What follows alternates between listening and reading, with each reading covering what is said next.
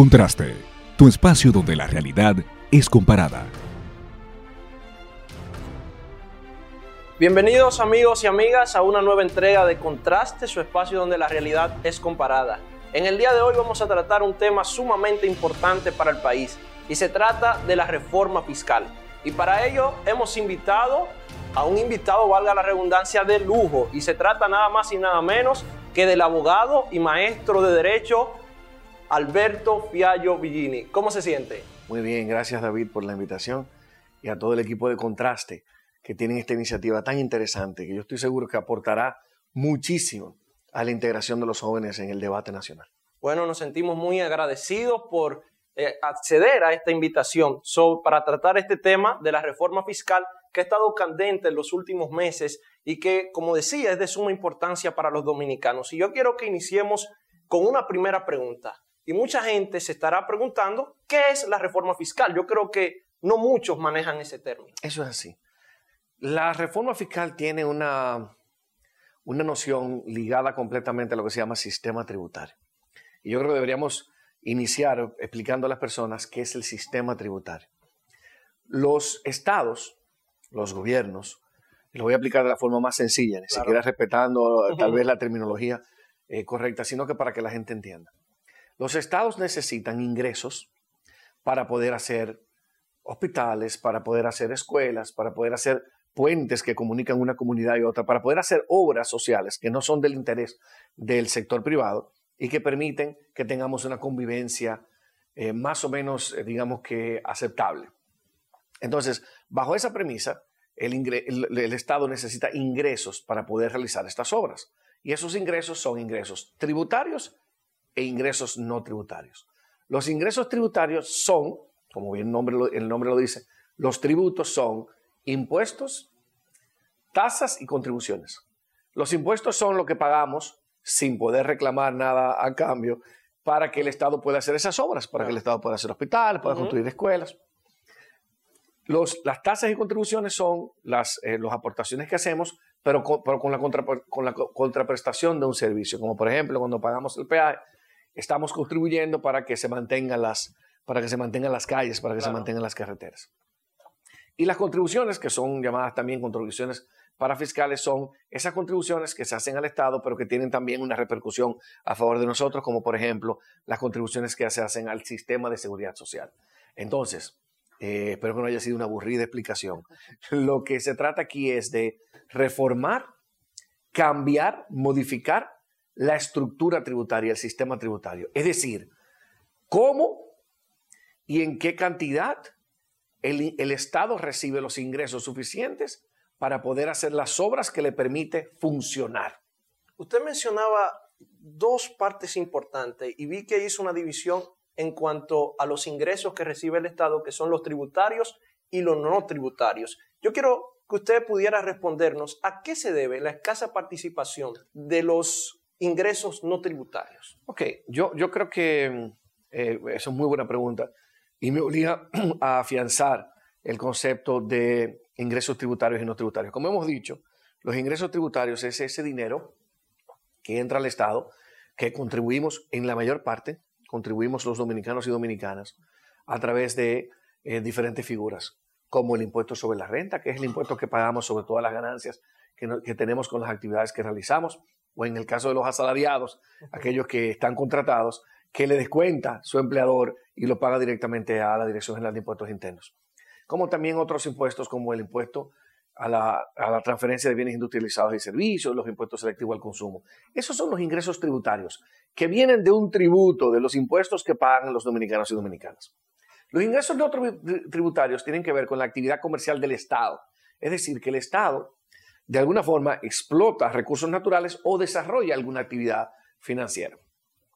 República Dominicana tiene un 6.2% de sus ingresos, solamente un 6.2% eh, de, sus ingresos, de acuerdo a un estudio que realizó la propia Administración Tributaria en el, 2018, solamente dedica un 6% de sus ingresos al tema, eh, perdón, eh, recibe el 6% de sus ingresos por concepto de ingresos no tributarios. muy diferente. Interno bruto. No, es el 6% de sus ingresos. sus ingresos en este caso serían eh, al día de hoy, el Estado Dominicano recibe 776 mil millones de pesos en ingresos. Ese 6% viene de la actividad, eh, actividad eh, comercial, principalmente de los ingresos a través de Barrick, Pueblo Viejo, que es una mina de oro propiedad de la República Dominicana que se, que se entrega en concesión a la, a la minera Pueblo Viejo Corporation. Entonces, esos son 6.2% de nuestros ingresos. Es mucho menos del promedio de Latinoamérica, que ronda el 14%, y mucho menos del promedio que vamos a estar utilizando eh, también, que es el promedio OCDE. Cuando decimos OCDE, nos, nos referimos a la Oficina de Cooperación y Desarrollo Económico. Se le llama el, país de los, el Club de los Países Ricos, porque es la concentración de 34 economías, las principales 34 economías del mundo, que representan el 80% de los ingresos en, a nivel mundial. Entonces, del, Producto Interno Bruto a nivel mundial. Entonces, para responder tu pregunta, luego de, poner en contexto a la audiencia, la razón de ser es porque, primero, el Estado Dominicano no ha desarrollado una actividad comercial. También el Estado Dominicano, fuera del oro, no ha desarrollado también, no hemos descubierto, digamos, que otras fuentes de ingresos, como por ejemplo el petróleo, como por ejemplo otros minerales.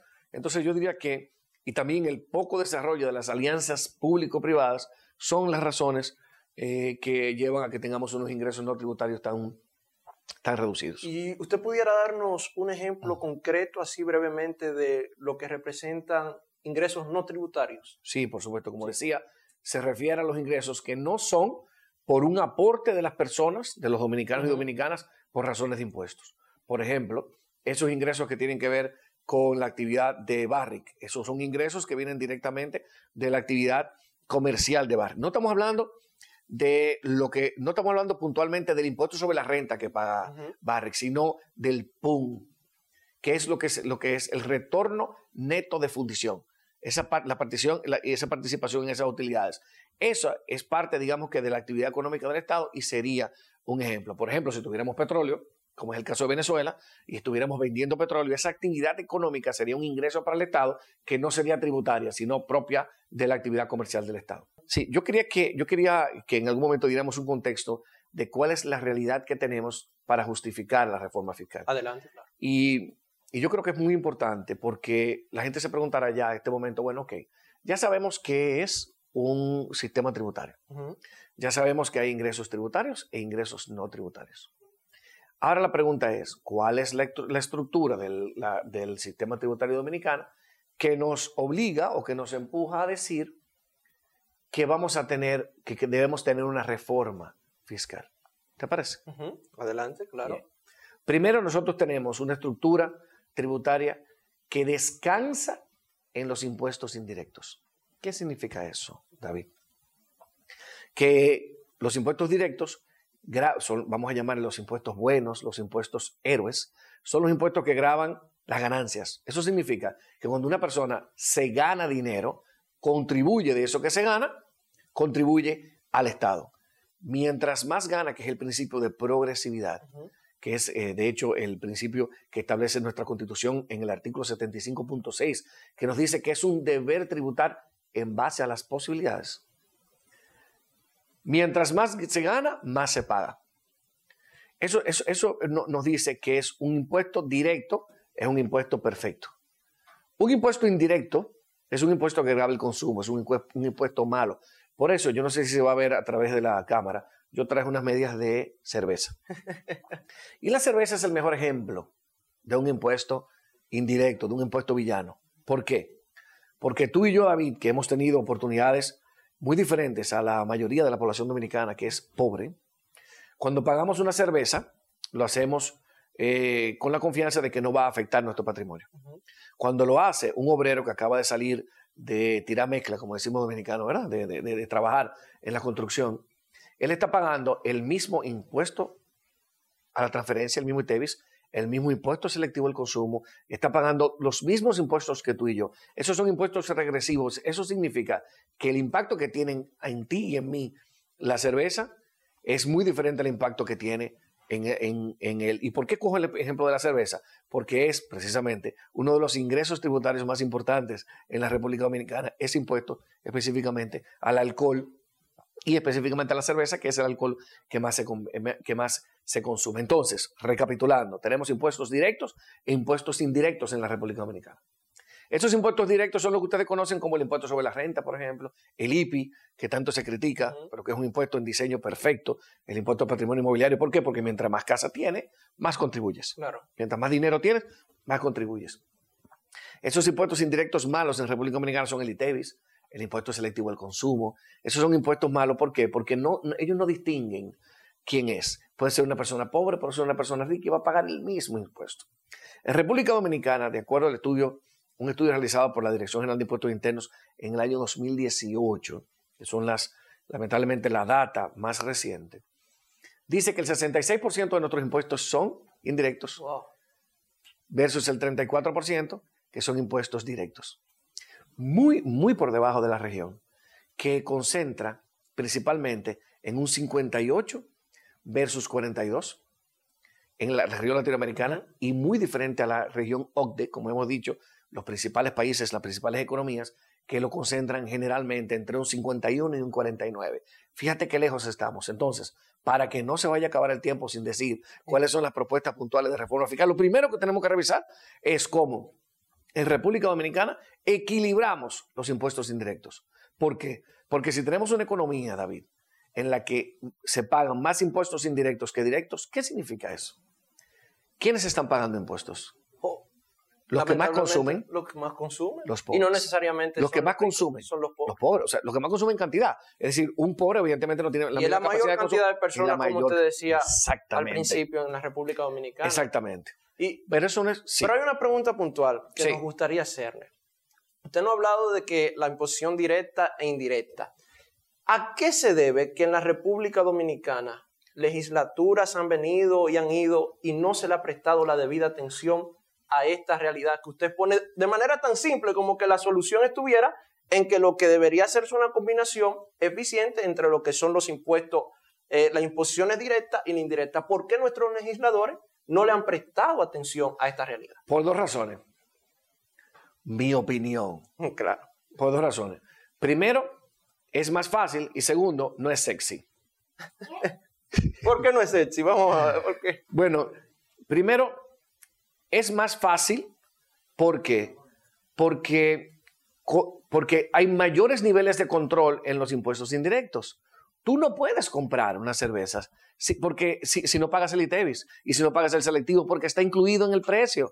Tú no puedes decirle al colmadero, hey, sácame el, sácame el selectivo y, y, véndeme la cervecita, porque él la compra con selectivo, por lo tanto la transfiere con selectivo.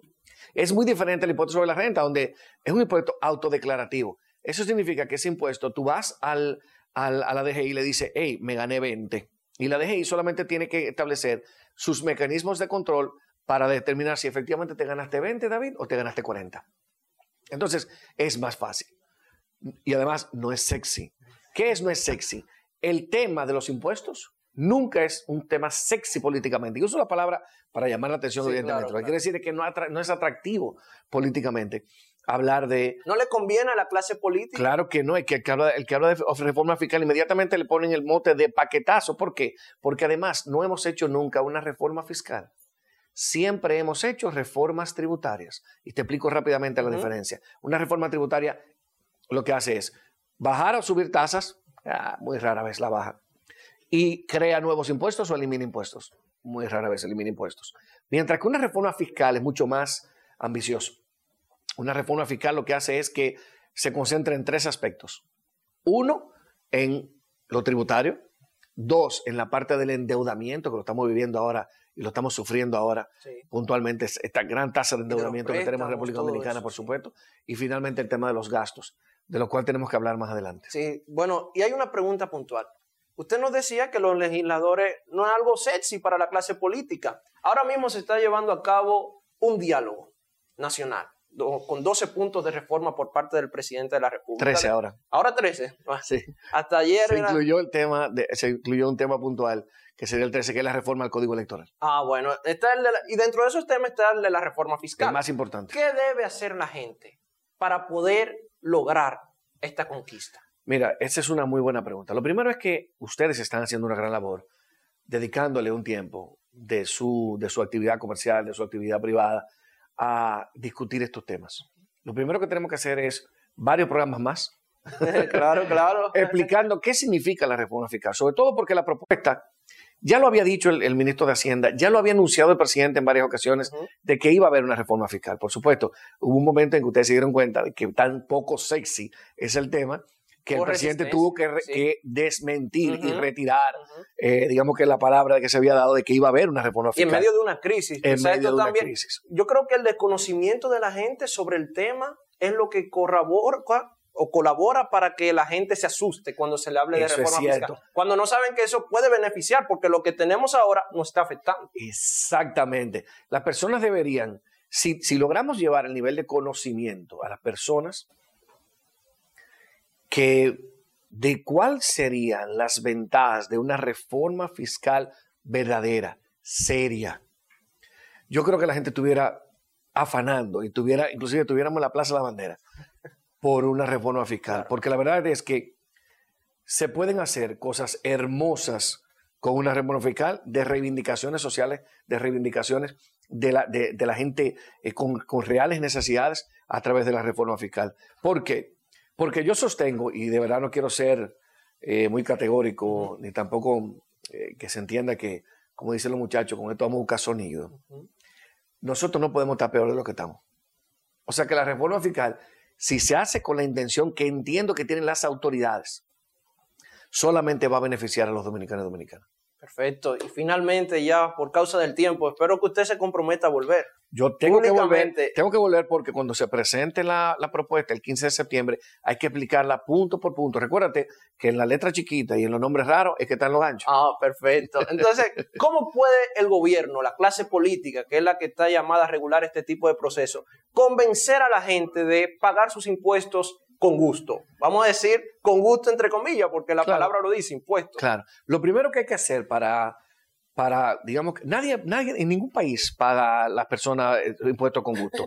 Esos países que tienen, los países escandinavos, escandinavos que tienen una presión tributaria, que después hablaremos también del tema de presión tributaria altísima, nadie, y que tienen todo resuelto, nadie paga impuestos con gusto porque al final de cuentas hay un sentido de pertenencia a lo que uno gana y no quiere repartirlo o compartirlo con el Estado. Lo que sí yo creo que se puede hacer para que los dominicanos entiendan la necesidad y la importancia de pagar impuestos, sobre todo para garantizar una República Dominicana sostenible y que nosotros podamos tener niveles de educación mucho más aceptables y que el 63% de nuestros niños a los 10 años sí sepan lo que leen y lo que escriben, es que podamos contribuir todos de manera equitativa, David. Que, que tú sepas que cuando tú pagas de lo que te ganas, tú estás pagando 500 pesos, tú estás pagando 1000 pesos, que es lo que tú puedes contribuir, pero lo estás pagando y se está devolviendo a la población lo que se está haciendo. Y eso solamente se logra a través de tres medidas principales. Primero, saber que no nos estamos endeudando más de la cuenta y que nos estamos endeudando con cosas que tienen retorno de capital, porque no es lo mismo endeudarse para pagar sueldos que endeudarse para, para pagarle, por ejemplo, a la formación de los maestros que van a ser los maestros de nuestros hijos. Y otra cosa también, que el Estado, un Estado amorfo, es decir, un Estado pesado, un Estado diabético, y escúchame la expresión, pero es así, un Estado que tiene 650 mil em, empleados, haciendo eh, en muchos casos en nominillas. Con sueldos. Con sueldos que a veces no se corresponden con lo que, que a veces no se corresponden con lo que hace, también es un tema. Y finalmente, el tema evidentemente de que los impuestos deben, deben distribuirse mejor y que el pueblo debe entender que cuando ellos están pagando 500 pesos, los ricos están pagando mil. Y que ellos puedan ver los beneficios. Así es. Pues muchísimas gracias. Para mí un placer. Nos sentimos muy agradecidos y como le dijimos, lo esperamos en la próxima entrega para seguir profundizando estos temas y muchos otros. Sin falta. pues muchas gracias amigos y amigas. No olvides seguirnos en Instagram, Spotify y también ser parte de la comunidad de Telegram para recibir el contenido de primera mano y también darle la campanita en YouTube. Hasta la próxima. Si quieres conocer Contraste, síguenos a través de Facebook e Instagram como Contraste RD, para que así puedas disfrutar de todo nuestro contenido. ¿Qué esperas para seguirnos? Contraste, donde la realidad es comparada.